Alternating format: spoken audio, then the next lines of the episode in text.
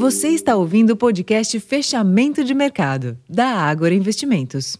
Olá, investidores, muito boa noite. Eu sou Ayrton Lourenço, aqui do time de Research, e a sessão desta terça-feira foi positiva para o Ibovespa, mesmo diante das quedas das commodities e, consequentemente, das ações da Vale e Petrobras.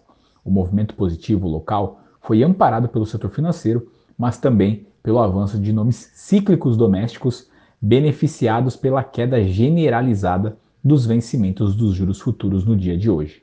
Assim, ao término da sessão, o Ibovespa tinha alta de 0,68% na máxima do dia, aos 129.916 pontos, e um giro financeiro de 28,2 bilhões de reais.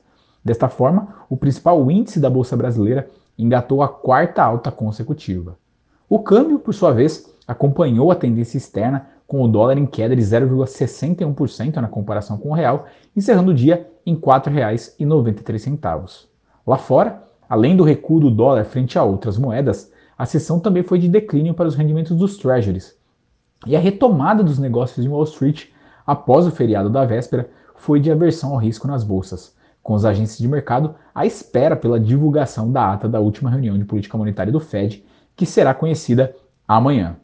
Enquanto isso, na Europa, os principais índices acionários não apresentaram uma única tendência, com o comportamento podendo ser atribuído tanto para números da safra de balanço quanto para a frustração do mercado com os novos estímulos na China, que sugerem não ser suficientes para amenizar as preocupações com o ritmo de crescimento da economia.